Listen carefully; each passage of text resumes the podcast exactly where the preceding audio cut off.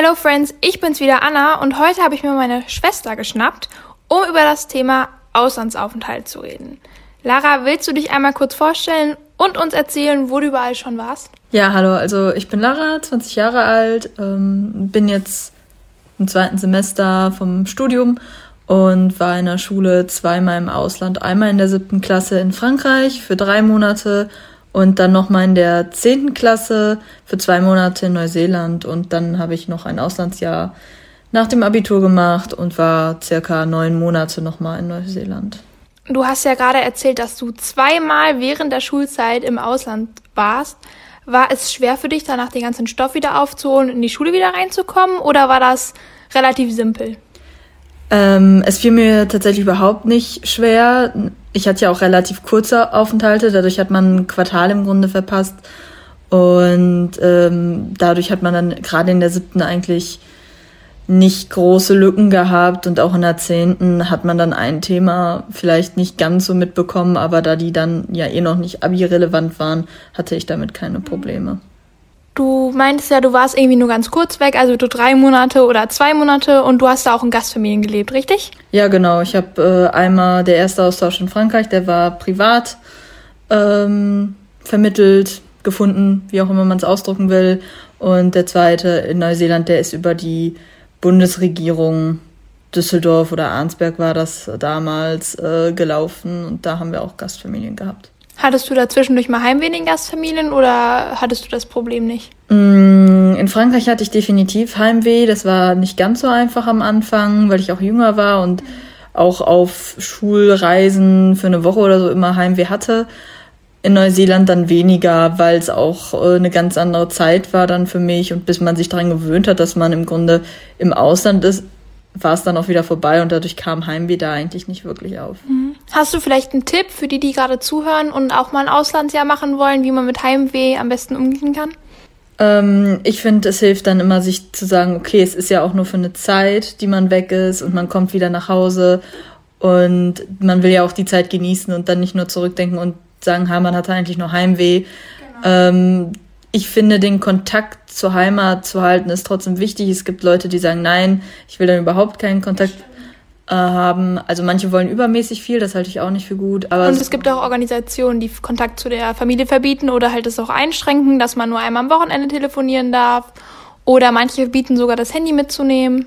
Ja, genau. Also das finde ich nicht ganz so passend. Ich finde es dann schon schön, alle paar Tage mal ein Bild äh, heutzutage per WhatsApp zu schicken oder mal kurz zu skypen, wenn man was Schönes erlebt hat, weil man sich auch freut, die Sachen zu teilen. Und ähm, natürlich will man die ganz neuen Eindrücke mit jemandem teilen, den man gut kennt.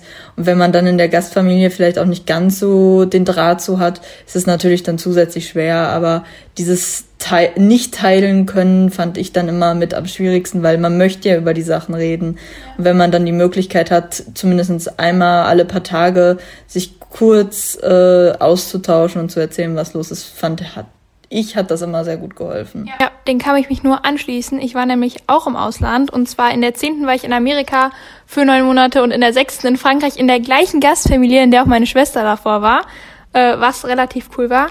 Aber bei mir war das auch so. Ich hatte mein Handy ständig dabei. Ich habe euch ständig Bilder geschickt. Ich hatte auch eine Gruppe mit meinen Freunden, wo ich wirklich einfach alles reingeschickt habe, weil dann hatte man das Gefühl, die sind trotzdem irgendwie bei einem, so dass man ja nicht ganz allein in der Sache ist. Das hatte ich ja in Frankreich nicht. Da war ich wirklich ohne Handy da und habe einmal in der Woche für eine Stunde skypen dürfen, äh, weil unsere Gastfamilie ja vorher schon mal einen Austausch hatte über eine Organisation und wir im Grunde die Regeln der Organisation ja übernommen haben. Ähm, und da muss ich ehrlich sagen, das fand ich dann sehr schwierig, teilweise halt nur einmal zu einer Stunde in einer festen Zeit immer reden können und eine Stunde ist dann ja auch nicht viel ähm, wenn viel passiert ist. Ähm, da war es dann für mich in Neuseeland definitiv einfacher, auch weil ich älter war. Aber da hatte ich mein Handy und obwohl man dann viel mehr Zeitunterschied hat, so das Telefonieren viel, viel schwieriger war. Ich glaube, ich habe in der ganzen Zeit, die zwei Monate, die ich da war, glaube ich, dreimal geskypt. Aber ich habe halt dann immer eine WhatsApp geschrieben oder ähnliches und das hat dann gereicht für mich. Ja, ich auch. Also in Frankreich habe ich mein Handy mitgeschmuggelt, obwohl ich ja in der gleichen Gastfamilie war und wir uns eigentlich auf die Regeln geeinigt hatten. Ähm, das Manko war halt nur, dass ich halt noch im Ausland war und es da noch nicht die Regel gab, dass man EU-weit auch gratis irgendwie seinen Vertrag weiter nutzen konnte. und ich deswegen auch eigentlich nur Notfällen äh, meiner Mutter schreiben durfte, was dann halt auch schwer war, aber es ging genau, was ich auch nicht getan habe. Ich habe eigentlich relativ oft geschrieben, habe ich immer Ärger bekommen, weil die Handyrechnung dann so teuer war. Aber das war ganz cool. Wie war das für dich, mit einer neuen Kultur umzugehen und der Sprache? Hattest du Probleme damit? Also mit der Kultur und Kulturschock oder auch Sprachbarrieren vielleicht? Ähm, als ich in Frankreich war, hatte ich ja vorher vielleicht ein Jahr oder ein halbes, nee, ein halbes Jahr, glaube ich, hatte ich vorher irgendwie Französisch. Also echt nicht lang. Da war natürlich die Sprachbarriere viel größer und ähm, das fiel mir dann natürlich auch schwer, aber es ging eigentlich dann so nach ein paar Wochen ganz gut. Und man sagt eigentlich so, den ersten Monat braucht man, um sich an den Klang einer anderen Sprache zu gewöhnen. Ja. Äh, Im zweiten Monat versteht man dann eigentlich am Ende alles flüssig und den dritten benutzt man, um selbst seinen Sprachgebrauch zu erweitern. Man fängt sich an, mehr zu trauen und man redet. Das habe ich schon gemerkt und ich fand es damals auch sehr schade, dass ich jetzt im Grunde ähm, das nicht weitermachen konnte in Französisch. Ähm, die Sprache so weiterentwickeln, weil es dann halt nach Hause ging. Ja. Ähm, Kulturschock hatte ich weder in Neuseeland noch in Frankreich, weil es sind einfach westliche Kulturen, da ist jetzt nicht so der große Unterschied. Ähm, es gibt natürlich von Familienstrukturen, es ist ziemlich anders. Ähm, wie isst man, wann steht man auf und diese Sachen.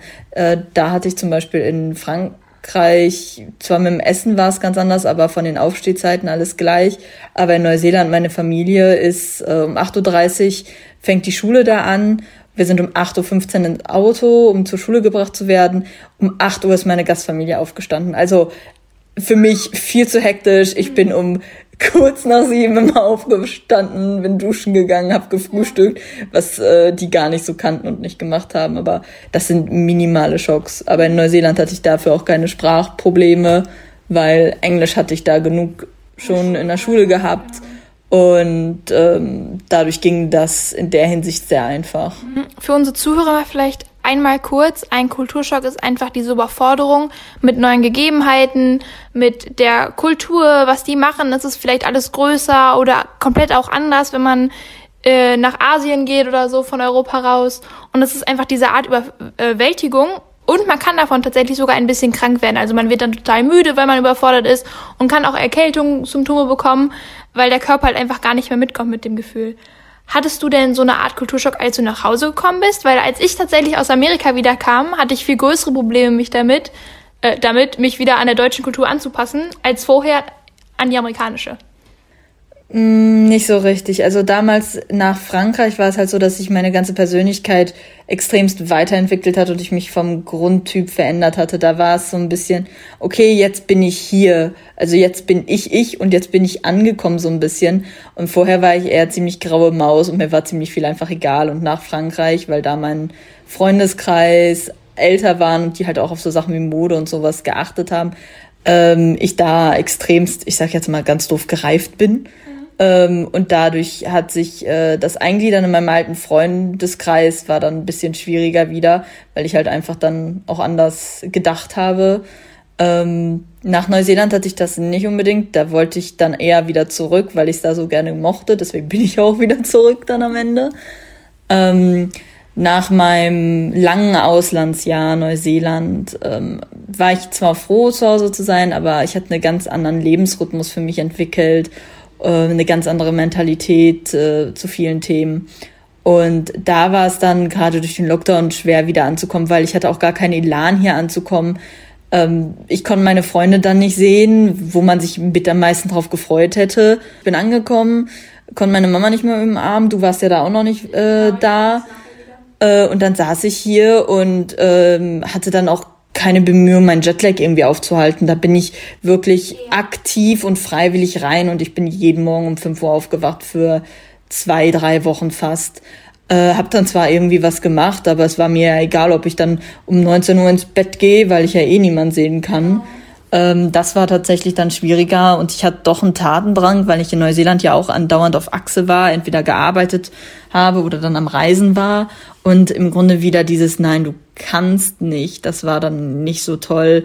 Äh, das tat mir auch nicht ganz so gut, bis ich dann halt für mich wieder angefangen habe, einfach Sachen rauszusuchen. Ja, also ich hatte dasselbe Problem. Ich kam aber irgendwie ja fünf Tage nach dir oder so. Ja ähm, zurück und mein Vater hatte mich am Flughafen abgeholt und meinte ja auch vorher, ich umarm dich nicht, wir haben Corona. Ja. Ähm, aber ich bin dann tatsächlich in Tränen ausgebrochen am Flughafen vor Erschöpfung, weil ich irgendwie 48 Stunden unterwegs ja, war. Genau, ich wollte auch gar nicht nach Hause, hatte deswegen wahrscheinlich auch so einen genau, Kulturschock. Aber das Positive war dann, dass ich halt wenigstens nicht alleine war. Aber ich musste sagen, also hier zu Hause, weil ich durfte meine Schwester halt sehen und wir durften auch was miteinander machen, weil wir quasi beide in Quarantäne steckten. Ja. Ähm, aber auch mein Jetlag. Ich glaube, ich habe jeden Abend bis 4 Uhr morgens mir Grey's Anatomy reingezogen oder um 6 Uhr bin ich erst eingeschlafen. Hast du Tipps gegen Jetlag, als du dann versucht hast, es zu bekämpfen? Mm, also am Grunde kann man den Jetlag, finde ich, sehr schlecht bekämpfen, wenn man nicht vorher was dazu tut. Ja. Man muss im Grunde verhindern, dass er auftritt. Ich meine, unser Jetlag war ja genau gegenentsetzt, mhm. weil die Zeitverschiebung auch genau gegenentsetzt war. Du warst dann mega lange bis in die Puppen wach, ich bin mega früh aufgestanden. Ähm, und ich muss sagen, ich habe es eigentlich in Neuseeland nie gehabt. Es ist auch einfacher von der ähm, Flugrichtung, wenn man Richtung Osten als Richtung Westen fliegt. Sagen zumindest ganz viele, genau weiß ich es nicht, obwohl ich jetzt auch schon die Strecke insgesamt dreimal geflogen bin, ja, also dreimal hin und her, weil ich ja auch über Weihnachten äh, nach Hause gekommen war im Auslandsjahr. Und ich habe halt immer versucht, im Flugzeug dann mich wach zu halten, äh, wenn die Zeit so war, dass in dem Land, wo ich hinkommen möchte, in dem Land, wo ich dann im Grunde hinfliege, mhm. tags war und dann versucht habe, nachts im Grunde für mein Zielland im Flugzeug schon zu schlafen. Ähm, das klappt eigentlich ganz gut. Das kann man halt auch ganz gut machen, wenn man die Layover-Times, äh, also die, die, ähm, weiß ich gerade das deutsche Wort nicht. Ähm, mir, mir fällt es auch nicht ein. Ja, Aber wenn man auf jeden Fall am Flughafen warten muss, bis genau. der nächste Flieger wieder kommt. Anschlussflug, aber die Zeit dazwischen, ja, genau. keine Ahnung. Äh, die so zu legen, dass es auch irgendwie passt. Deswegen ja. hatte ich in Singapur ganz gerne die 13 Stunden Aufenthalt und habe schrecklich. Ich war ja, ich musste in Chicago, ich bin von St. Louis nach Chicago geflogen, bin morgens um 8 Uhr in Chicago angekommen und musste da bis 16 Uhr ja noch warten und ja. es hatte alles zu. Und ich habe mir nur McDonalds hatte auf. Also habe ich mir den ganzen Tag McDonalds reingezogen und ich war wach. Ich war wirklich von 4 Uhr morgens amerikanischer Zeit bis 10 Uhr morgens bis wieder in Deutschland war ich wach weil ich nicht schlafen konnte im Flugzeug. Und da ist mein persönlicher Trick gewesen oder einfach ein Tipp, den ich jedem gehen kann. Versucht so anzukommen, wenn ihr im Flugzeug schlecht schlafen könnt, dass ihr abends im Land ankommt. Weil dann könnt ihr, gehen, wenn dann, da, wenn du abends ankommst, genau, dann kannst du ja direkt schlafen gehen, ganz normal und kommst wieder rein. Weil wenn du morgens ankommst, bist du trotzdem erschöpft und willst schlafen gehen und kannst eigentlich nicht schlafen gehen, weil sonst kriegst du ein stärkeres Jetlag. Ja, wobei, wenn man sehr früh ankommt, kann man sich auch kurz hinlegen, aber auf gar keinen Fall äh, sich hinlegen für längere Zeit und trotzdem was machen, auch wenn man müde ist. Weil wenn man den ganzen Tag dann auch noch auf dem Sofa sitzt, hilft das nicht. Also ich habe, ich Kaffee, weiß, ganz viel. Na, ich trinke ja kein, ich trinke keinen Kaffee. Ich weiß aber das erste Mal, als ich in Neuseeland angekommen bin, das war glaube ich irgendwie 10 Uhr morgens und meine Gastfamilie hat dann so gemacht, wie fühlst du dich? Möchtest du dich kurz ausruhen? Heute Nachmittag fahren wir definitiv zum Strand, weil noch schönes Wetter ist. Ähm, das wird ein bisschen anstrengender auch, also kannst du dich auch gern hinlegen. Ähm, ich habe mich nicht hingelegt, wir haben einfach dann Fernsehen geguckt, glaube ich, und ein bisschen unterhalten. Ähm, und dann noch extra frühes Abendessen gemacht, aber davor am Strand einfach aktiv sein, was Schönes haben, äh, dann ist man auch ähm, mit sehr positiven Gedanken in die erste Nacht gegangen, was auch mhm. zusätzlich gegen Heimweh halt hilft. Ja. Du hast gerade gesagt, ihr habt auch zusammen Abend gegessen. Zum Thema Essen, war das manchmal anders? Hast du auch Sachen probiert, die du sonst nicht zu Hause gegessen hattest? Weil wenn du in einer Gastfamilie bist, von so zu einmal kurz, ist ja meistens so, man will höflich sein und versucht auch alles, was die kochen, mindestens zu probieren und auch zu essen. und genau, man sagt halt nicht nein. Und bei uns zu Hause ist es eher so, wir dürfen nein sagen, wenn wir wollen. Wenn wir sagen, okay, wir haben jetzt keine Lust auf Spargel oder so, oder wir mögen das nicht, dann müssen wir das auch nicht essen. Wie war das dann für dich, als du mit neuen, vielleicht auch Arten von Gerichten konfrontiert wurdest und diese probieren musstest? Ähm, also in Frankreich, das, da kannst du ja auch ein Lied von singen. Unsere ja. Gastmutter ist äh, Ernährungsberaterin da gewesen und dementsprechend hat sie gekocht, was für ein Kind nicht einfach ist, wenn's ja, ich esse ja sogar Fisch, aber ich weiß, einen Tag, äh, da gab's dann ähm, einen Thunfisch-Kohlauflauf. Also da musste ich mich echt zusammenreißen. Ähm, also so Sachen. In Neuseeland hatte ich das Problem weniger, weil sie sehr englisch gekocht haben, weil meine Gastfamilie auch ursprünglich aus der UK ist. Mhm und vor, ich glaube, mittlerweile 15, 16 Jahren erst ausgewandert ist. Und ähm, da war das eigentlich ganz einfach. Ich glaube, das Größte, wo ich mal gesagt habe, ja, das probiere ich, das waren einmal lilane Karotten und ähm, ähm, wie heißt es, Salmon? Ähm, ähm, das ist eine Fischart, ne? Ja, ähm, der pinke Fisch da, den Mama. Genau, Lachs. Aber halt äh, keinen rohen oder geräucherten, sondern den angebratenen. Ähm, das ist nicht meins, aber es ist halt alles essbar. In Frankreich, auch durchs Alter, hatte ich da wesentlich größere ja, Probleme mit. Aber ähm, da ich dann auch in Neuseeland für mich gemerkt habe, einfach, ich äh, probiere gerne vieles, ähm, ging das sehr gut. Das Einzige, was ich dann gemerkt habe, die haben viel weniger Obst gegessen. Und da habe ich dann mir tatsächlich selbst auch Äpfel gekauft, um die zu essen, weil die halt nicht gefrühstückt haben, äh, wo wir halt oft schon Smoothie oder ähnliches haben mittags in der Schule gab es dann ähm, Rice Bowls, also so eine Art Sushi-Ball mit dann Teriyaki-Hähnchen meistens gefüllt oder Gemüse, Wraps, Kartoffeln oder sowas. Also sehr deutsch, sehr einfach. Du warst ja dann nach dem Abi nochmal in Neuseeland für Work and Travel. Ähm, da warst du, bist du auch Neuseeland, durch Neuseeland gereist, warst du auch bei deiner Gastfamilie, aber warst ganz auf, oft auch, sag ich mal, auf dich allein gestellt. Hat dir das geholfen, vielleicht auch zu entscheiden, was du beruflich machen willst? Hat sich dein Berufswunsch verändert, so im Ausland, oder wie war das? Äh, nein, überhaupt nicht. Äh, das liegt aber auch daran, dass ich schon immer sehr genau wusste, was ich machen will. Und äh, ich wusste immer, ich will Biologie studieren und ich wusste auch immer schon meine Präferenzgebiete in der Biologie. Im Abi kam dann halt dazu, dass ich noch Philosophie äh, studieren will. Und ähm, das hat sich auch nicht geändert. Wenn hat es sich noch ein bisschen verstärkt durch die Kuhfarm, weil ich da gemerkt habe, ja, ich, ich mag es, mit Tieren zu arbeiten. Und ähm, die Gebiete, die mich dann in der Biologie auch später reizen, wären tierverbunden oder outdoor gebunden. Und ja, im, tatsächlich konnte ich aber durch das Kellnern und äh, Barkeepern, was ich in Christchurch dann in der zweiten Hälfte im Grunde hauptsächlich gemacht hatte, ähm, habe ich für mich festgestellt, das will ich als Nebenjob nicht fürs Studium machen. Ähm, weil ich habe vorher auch in der Gastro gearbeitet und ich mag das in der Gastro zu arbeiten. Aber ähm, es ist ein super stressiger Beruf und ich komme nicht nach Hause und kann noch was machen, sondern ich brauche eine Pause. Und das ist der Grund, wieso ich mir dann halt auch keinen Gastrojob im Grunde gesucht habe. Zum Glück muss man jetzt ja auch sagen. Könnte ich ja, ja gerade okay. gar nicht machen, ja, ja, aber äh, das war so da die entscheidende Kraft im Grunde was ist zusammenfassend so das Wichtigste, was du gelernt hast, als du dein Work and Travel ja gemacht hast in Neuseeland oder auch generell vielleicht von den Auslandsaufenthalten? Was war da so das Wichtigste, was du davon mitgenommen hast? Ähm, wahrscheinlich, dass es okay ist, dass man sich scheiße fühlt. Ja. Weil man fühlt sich nicht immer gut und das zeigen zwar YouTube, Instagram und sonstiges viel. Klar gibt's dann auch welche, die davon erzählen, so hat dann war man pleite und sonstiges. Ähm, wir sind jetzt schon so gut wie am Ende unseres Podcasts. Zum Abschluss habe ich aber noch ein paar kurze Fragen für dich, auf, du, auf die du auch so, ähm, Sprachfehler, auf die du auch so kurz und knapp wie möglich antworten sollst. Okay, klar? Ja. Okay, cool. Lieblingsessen? Kein deutsches. Äh, okay, dann, wenn ich jetzt an Neuseeland denke, Fish and Chips oder sowas ähnliches wie Hummer. Äh, Langust ist die Übersetzung, glaube ich, dafür. Okay, cool. Welches Land steht noch auf deiner To-Do-Liste? Uh, momentan würde ich sagen, steht ganz weit oben nochmal Schottland, Irland, ansonsten Kanada wollte ich eigentlich auch im Auslandsjahr machen, aber durch Corona ist es dann doch nicht so weit gekommen. Scheiß Corona. ähm, hast du einen Tipp für lange Flüge? Mm, wenn man über 18 ist, kann man sich auch mal einen Whisky mit Apfelsaft gönnen natürlich. Habe ich, ja. hab ich bei meinem Corona 27-Stunden-Flug gemacht. Mhm. Äh, da wollte ich dann irgendwann schlafen und ich konnte nicht. Ansonsten ein Nackenkissen, äh, ein Buch und äh, für die Frauen oder auch Männer, wenn sie wollen, eine Gesichtsmaske, weil die Luft trocknet die Haut ziemlich aus oder eine Creme. Äh, und sich regelmäßig bewegen, aufstehen, Sit-ups machen, wenn man sich auf den Boden legen will, ansonsten Kniebeugen. Ja. Mach mehr Leute, als man denkt. Man steht dann an den Toiletten und, und fertig. Ja.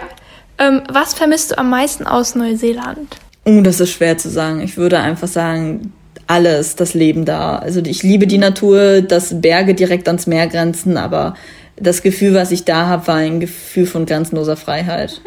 Das hört sich schön an. Welche Sprache sprichst du am liebsten? tatsächlich Englisch. Ähm, ich identifiziere mich auch mehr mit der englischen Sprache mittlerweile. Ähm, natürlich ist die deutsche trotzdem eine schöne, aber Englisch ist dann doch eine Sprache, die viel automatischer in manchen Situationen kommt als die deutsche. Das war's jetzt schon mit unserem Auslandsjahr-Talk. Ich hoffe, es hat euch gefallen.